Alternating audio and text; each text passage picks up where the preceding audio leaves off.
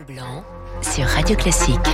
Il est 7h25 sur l'antenne de Radio Classique, l'heure de retrouver euh, l'info politique avec David Doucan. Bonjour David. Bonjour. Rédacteur en chef du service politique du Parisien aujourd'hui en France. Une nouvelle étape euh, franchie dans l'ignominie. Vous revenez ce matin, David, sur euh, l'attaque dans la nuit de samedi à dimanche sur le domicile du maire de la les roses dans le Val-de-Marne.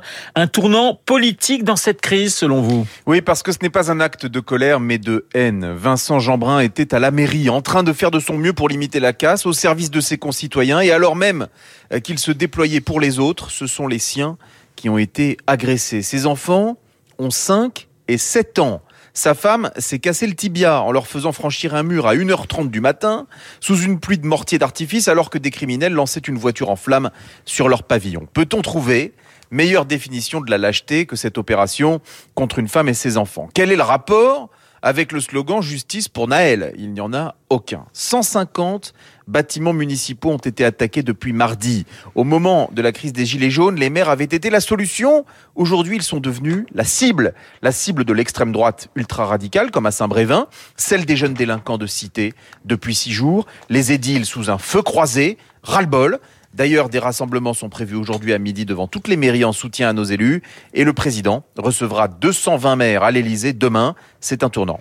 Pourquoi c'est un tournant, David? Parce que cela devient de plus en plus compliqué pour les adeptes de l'huile sur le feu de continuer leur jeu dangereux et irresponsable. De quoi a l'air Jean-Luc Mélenchon, qui depuis euh, le début refuse d'appeler au calme. Le voilà en train de se contorsionner. D'abord en disant pas les écoles et maintenant, euh, que va-t-il dire? Pas les mairies Trop peu, trop tard et de toute façon trop ambigu. Il aura fallu cinq jours et l'ignoble attaque de samedi soir pour qu'Olivier Faure trouve le courage de dire quelque chose. Profond désaccord avec Mélenchon, a admis dimanche le premier secrétaire du Parti socialiste. Quand on est de gauche, on défend les services publics, on ne les regarde pas brûler, en espérant la conjonction des luttes et la révolution. Conjonction des luttes avec des délinquants qui ont pillé euh, plus de 700 magasins en six nuits. C'est la grande erreur d'analyse de Jean-Luc Mélenchon. Elle est en train de lui revenir en plein visage, comme un boomerang la dernière paire de Nike ou le grand soir? Euh, ces jeunes semblent avoir choisi. De son côté, Vincent Jeanbrun, alors même qu'il était euh, encore sous le choc de l'agression de sa famille, a tenu à affirmer sa détermination à continuer de protéger et servir la République. Tant que ces élus la tiendront, L'espoir est permis. David Doucan et l'info politique sur l'antenne de Radio Classique. Merci David. Bonjour Marc Bourreau. Bonjour Renaud, bonjour à tous. Les de la presse avec vous, des flammes et des vitrines brisées.